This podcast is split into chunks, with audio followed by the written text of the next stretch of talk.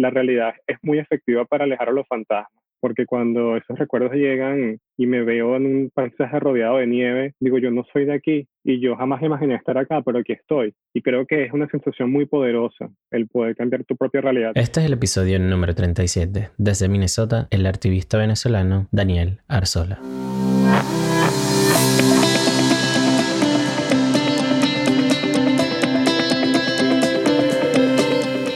Bienvenidos a Migrantes Exitosos, soy el doctor Duples Blanco, migrante venezolano viviendo en Estados Unidos. Y todas las semanas traigo mensajes, historias y entrevistas que te van a inspirar al conocer de primera mano la mentalidad y la ética de trabajo que llevaron a otros migrantes a alcanzar el éxito lejos de su país natal. Mis amigos migrantes, en este episodio especial me encuentro con Daniel Arzola, quien es venezolano y vive desde el año 2020 en el estado de Minnesota, en Estados Unidos, luego de vivir en varios países de Europa y Latinoamérica. Daniel es un reconocido escritor, orador, artista visual y defensor de los derechos humanos venezolanos. Él es conocido por su campaña No Soy Tu Chiste, una campaña de sensibilización de la comunidad LGBTI que aborda el abuso, la burla y la violencia hacia las personas por sus diferencias y en específico por su género y orientación sexual. No Soy Tu Chiste desde su creación en el 2013 ha sido traducida más de 20 idiomas. Ha sido reconocida por universidades y organizaciones en todo el mundo y lo llevó a obtener su primera exposición permanente en la estación del metro Carlos Jauregui en la ciudad de Buenos Aires. Daniel Arzola es un artista, un artista cuyo arte tiene un contenido social explícito y que quiere que su obra sea de fácil acceso a todas las personas. En este episodio conversamos sobre su historia, la campaña No Soy Tu Chiste, el artivismo y muchas cosas más. Conoce sobre Daniel y apoya su arte a través de los links que se encuentran en la descripción. Y no olvides suscribirte al podcast para que así recibas la notificación cada vez que publique un nuevo episodio. Y sin quitarte más tiempo, comencemos con esta interesante historia ahora. Daniel Arzola, artista venezolano, bienvenido a Migrantes Exitosos. De verdad que es increíble tenerte aquí porque seguí, vengo siguiendo tu arte y, las, cosas que haces desde hace mucho tiempo, desde que estaba también en Venezuela y, me ha ayudado muchísimo, obviamente, porque tú nos diste como que esa voz a, todos los, los, no solo latinos, sino a muchas personas del, del colectivo LGBTI a, nivel mundial y te doy las gracias por eso y, y es increíble que hoy esté acá hablando contigo. Así que gracias y bienvenido a migrantes exitosos. Wow, ah, muchas gracias Douglas. No, no, no esperaba verme de esa manera, pero muchas gracias.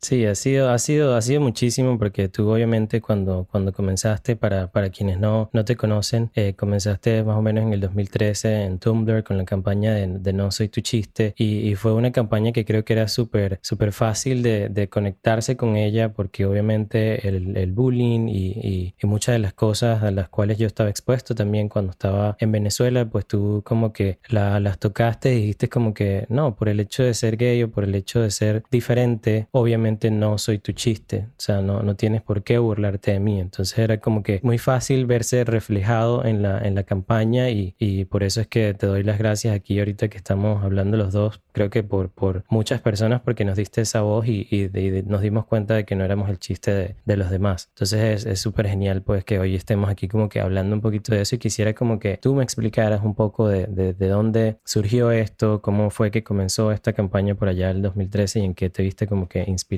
para hacerlo? Yo creo que surgió de una necesidad, porque es una problemática que sigue estando vigente y no se habla suficiente, suficiente al respecto de cuando se usa de forma sistemática un estereotipo o, o una historia repetida mil veces para, para, contarnos a nosotros, ¿no? Para mostrar al mundo cómo somos nosotros. Entonces creo que eh, me encontraba siempre en, en Venezuela con que cada vez había mucha más violencia y sobre todo más violencia enfocada si eras homosexual o lesbiana o trans. Eh, y cuando aprendes a televisión, o aprendes a televisión o, o, o, vas al cine y ves parejas del mismo sexo, la gente se burla. Y, y se burlan porque han sido educados para no tomar en serio la dignidad de algunas personas. Y eso me parecía tremendamente violento y me sigue pareciendo tremendamente violento. Em, pero ese tipo de burla empieza como una semilla y luego se transforma en una persona rozándote de gasolina y quemándote, en una persona matando a una persona por cómo es, por cómo luce. Em, y era como una realidad muy silenciosa, em, que todos sabíamos qué pasaba y de repente prendes la televisión y la única forma en que las personas LGBT somos representadas a través de un estereotipo eh, burlesco donde la persona no tiene eh, otra emoción que no sea más la de entretenerte para que te, para que te rías, ¿no? No tienes mamá, no tienes papá, no tienes novio, no te enamoras. Entonces te mostraba una sola dimensión de un personaje y eso se traduce, se traduce en una sociedad que te, que te mira y se burla. Creo que de ahí nació el, el, tener que decirlo, que no había un mensaje como ese, no había otro lado en la balanza de decir, hey, no, no soy, mi, mi, mi, dignidad no se negocia, mi respeto no se negocia. Si me vas a mostrar, si vas a mostrar el estereotipo, muestra también que el estereotipo tiene familia, tiene sueños, que es una persona con, en todas sus dimensiones, ¿no? No solamente un chiste.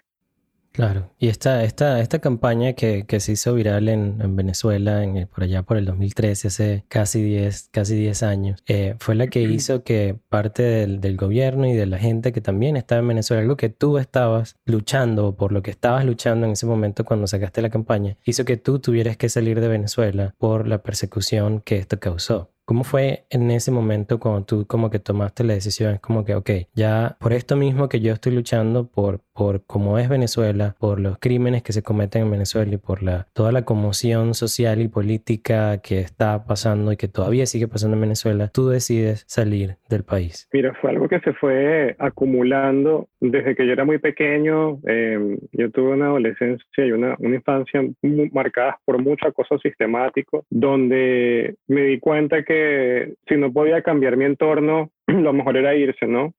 Pero obviamente en un país que se transformaba cada vez más, cada vez más en una dictadura y donde personas que yo conocía estaban siendo encarceladas, donde algunos amigos fueron asesinados eh, por el AMPA.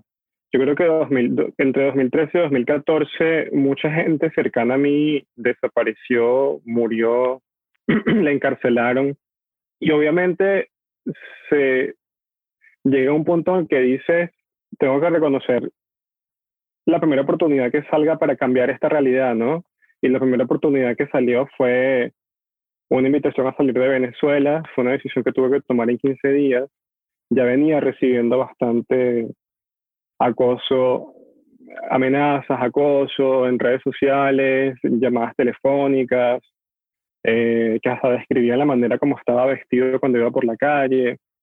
Entonces, sí, fue tomar la decisión en, en menos de dos semanas. Me llegó una invitación a, Holanda y estando en Holanda decidí no regresar. Empezó un viaje que me llevó a estar en Holanda casi un mes, luego pude ir a, Argentina, a, donde estuve un año viviendo en Buenos Aires. Eh, y finalmente llegué a Chile, donde estuve cinco años aproximadamente, y ahora acá en Estados Unidos que tengo un año.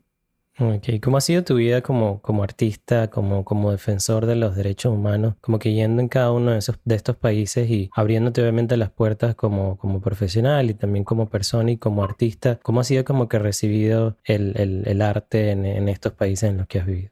Pues siempre ha sido un proceso de empezar de cero en cuanto a a la reputación como artista en cuanto al trabajo, ¿no? Yo creo que siempre he creído que el trabajo debe defenderse por sí solo, que no me necesita a mí para estar allí detrás explicándolo. Y siempre, siempre he tenido la, la, idea o la ilusión de cuando llego a algún país, eh, pensar que si muestro el trabajo le va a gustar a alguien y me va a terminar conectando con más personas y formando comunidad. Y por suerte es lo que, es lo que ha pasado. Los países donde he tenido la oportunidad de vivir son países donde he dejado espacios que he podido habitar con, el, con, mi trabajo y creo que la diferencia es que cuando lo haces artísticamente, el arte tiene esta, esta capacidad de trascender y de conectar a las personas. Y aun cuando yo no estoy, en, por ejemplo, en Holanda, hay afiches de mi trabajo en Holanda y de cierta manera me siento allí. Cuando estuve en Chile, por ejemplo, hice la imagen del Día del Patrimonio, que es una fiesta nacional, la hice, en el 2016,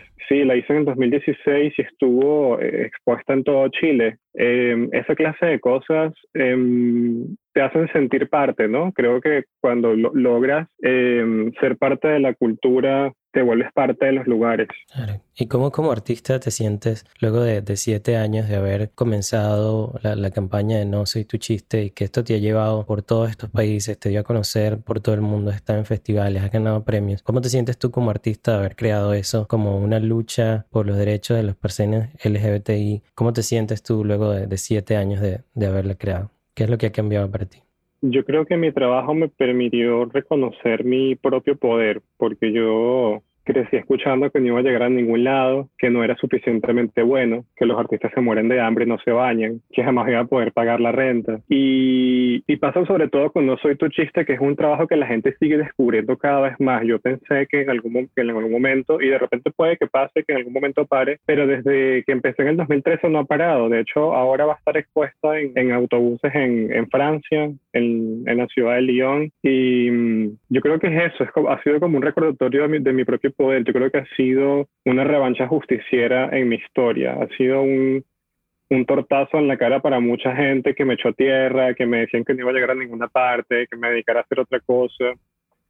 Y sigue siendo eso, un recordatorio. Yo creo que cuando estoy en cualquier lugar del mundo y camino por una calle, casi siempre siento que estoy en una película, porque creo que cuando uno crece recibiendo piedras y, lo, y logras escaparte de allí, eh, se quedan muchos fantasmas contigo, ¿no? Pero siempre la realidad, la realidad es muy efectiva para alejar a los fantasmas, porque cuando esos recuerdos llegan y me veo en un paisaje rodeado de nieve, digo, yo no soy de aquí y yo jamás imaginé estar acá, pero aquí estoy. Y creo que es una sensación muy poderosa el poder cambiar tu propia realidad a través de lo que haces. Okay, algo, algo que, que, me gusta muchísimo de, de, de, lo que tú haces con el arte y por haber hablado por, por toda la, la, comunidad es que retomaste el término de artivismo, que es en donde el artista pues lucha por una, por una causa social, por, por algo como que digamos como que está dañado en la sociedad de, de manera pacífica. Y, bueno, ya un término que tú has como que, que como que no, no acuñado, pero que lo has venido utilizando en, en, el 2000, luego de tanto tiempo, de más de 100 años que, que como que no se estaba utilizando. Y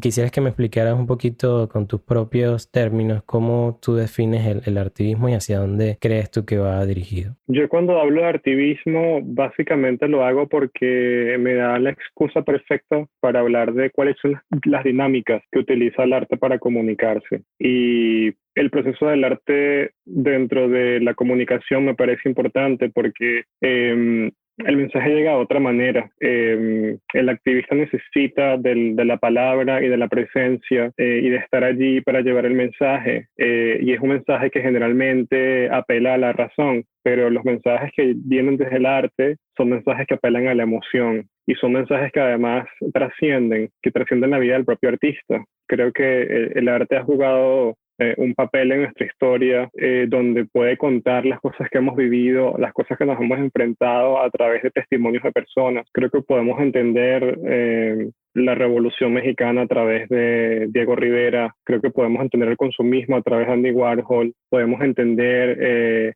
eh, los horrores de la dictadura castrista a través de los relatos de Reinaldo Arenas. Em, y es importante porque la construcción de la memoria es la única que nos ayuda a no repetir los mismos errores en el pasado, ¿no?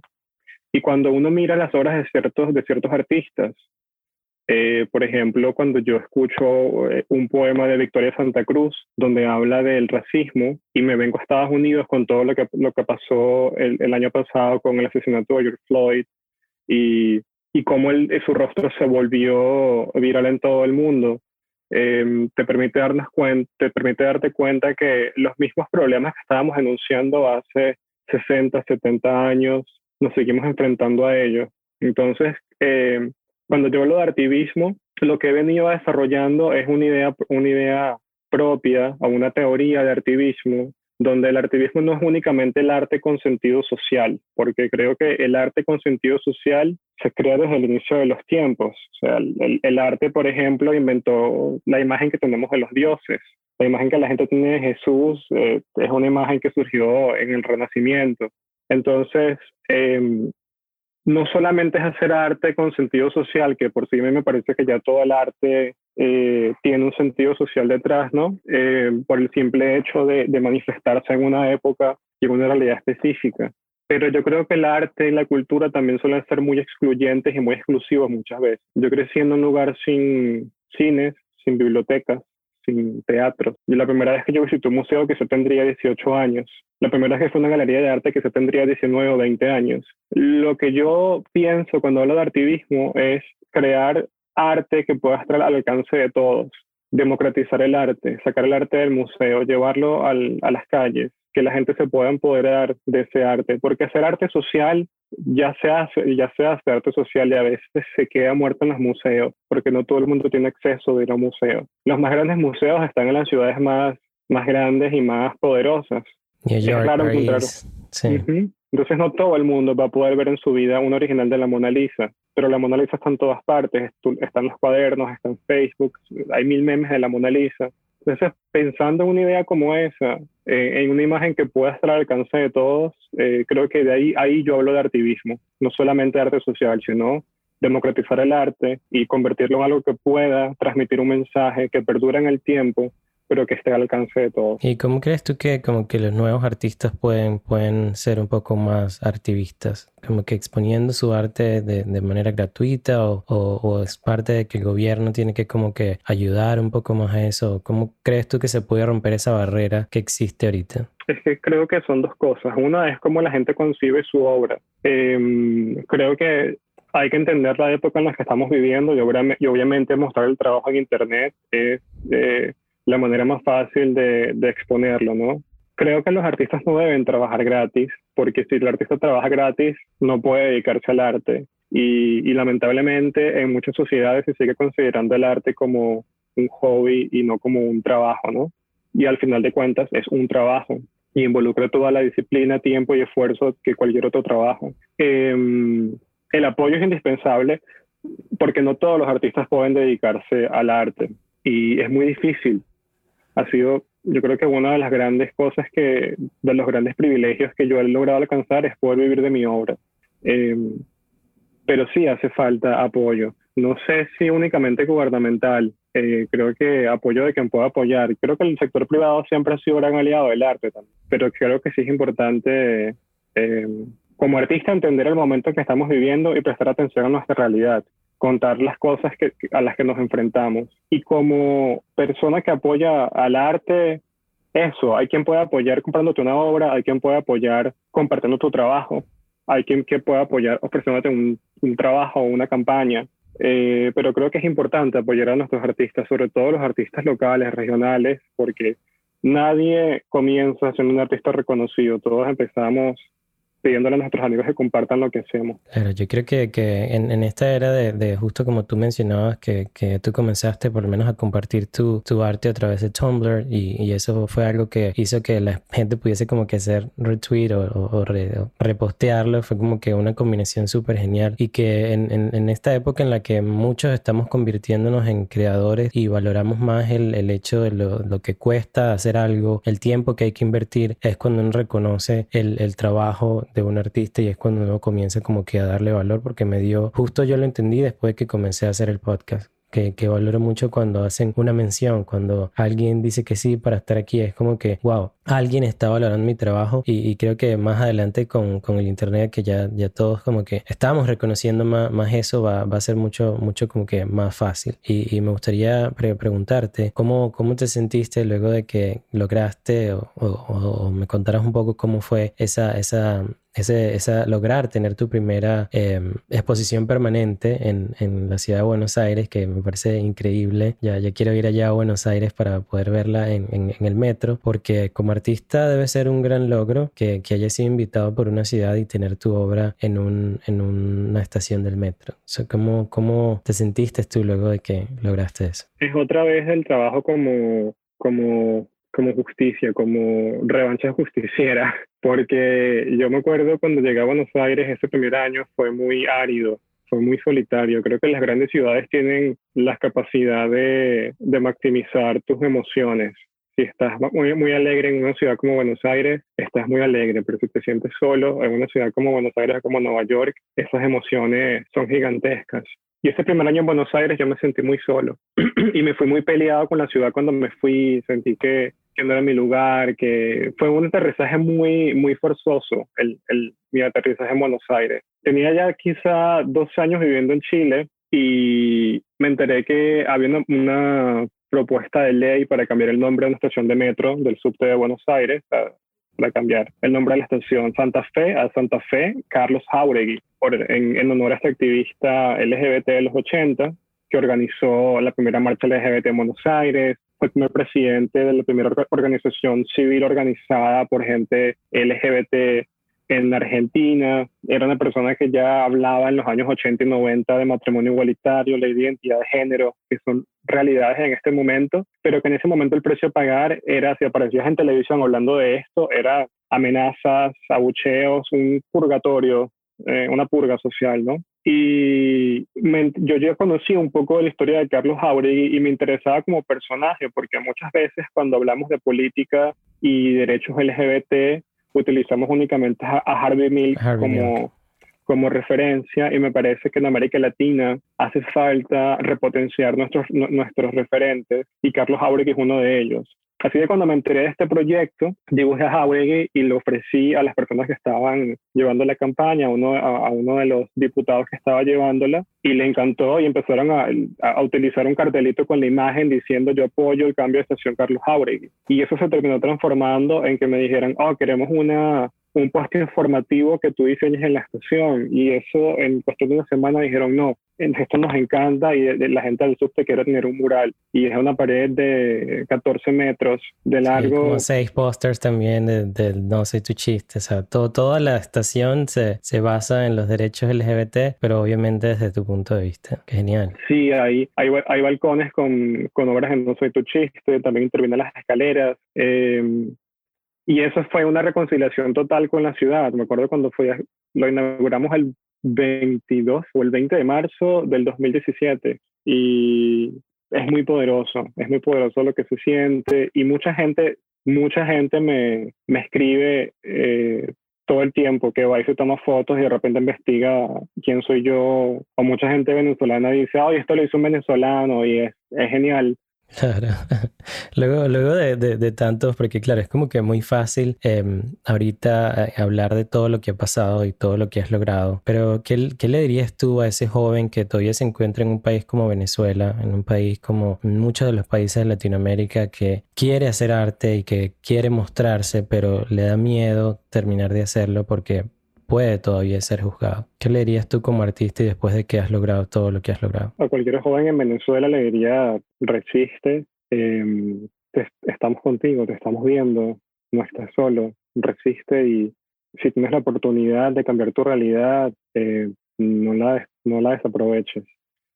Em, si te quieres dedicar a hacer arte, tienes que tener mucha paciencia, mucha disciplina, muestra tu trabajo, no hace falta ser el mejor dibujando, no hace falta ser el tener la voz más hermosa ni más potente, hace falta saber contar lo que nos está pasando, hace falta que tu obra sepa contar una historia y un mensaje y alguien va a conectar con ello porque el arte tiene la capacidad de generar empatía, tiene la capacidad de, generar, de generarnos admiración por el otro y tiene un poder tremendamente de reconciliación con el otro. Y si alguien cerca de ti no puede apreciar lo que haces, síguelo haciendo.